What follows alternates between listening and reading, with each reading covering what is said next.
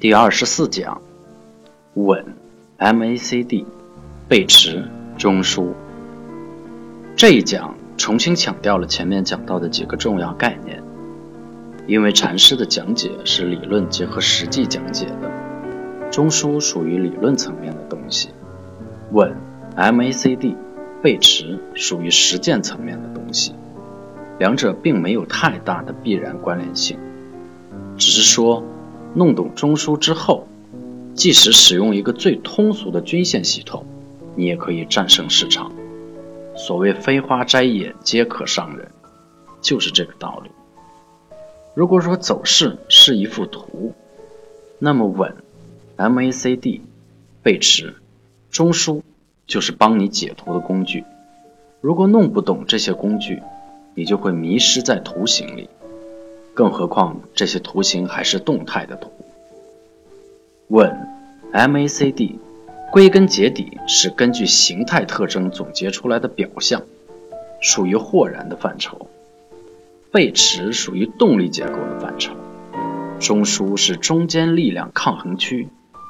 假如这是一幅生动的画面，你将会看到两拨人在拔河，但是你并不知道两边的人分别有多少。身高体重也完全不知道，你只能看到绳子在来回摆动。你要凭借绳子摆动的频率和幅度，决定你参与到哪一边，并且要在一个合适的时间重新出来继续观察，如此不断反复。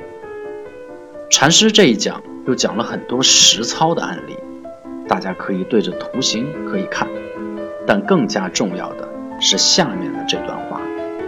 希望大家能够熟记于心，它就像是一幅地图，你拿着地图去对比每个地形，终将找到你想到达的地方。一般来说，一个标准的两个中枢的上涨，在 MACD 上会表现出这样的形态，就是第一段 MACD 的黄白线从零轴下面上穿上来，在零轴上方停留的同时。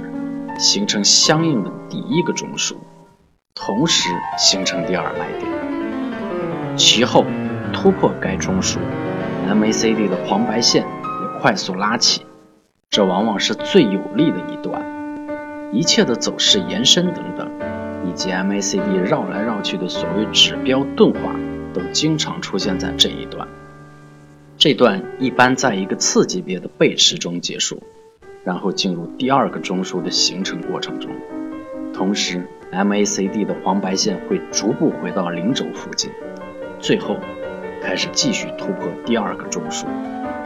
MACD 的黄白线以及柱子都再次重复前面的过程，但这一次黄白线不能创新高，或者柱子的面积或者伸长的高度不能突破新高，出现背驰。这就结束了这一个两个中枢的上涨过程。明白这个道理，大多数股票的前生后世，一早就可以知道了。